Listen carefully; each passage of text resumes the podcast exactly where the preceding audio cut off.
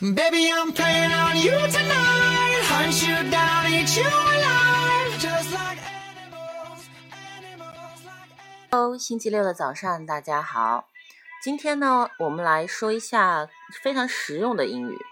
比如说呢，你去国外旅游或者去出差的时候，呃，柜台的工作人员会问你一些一个问题，比如说你是否要托运行李，你是否有托运的行李，我们怎么说呢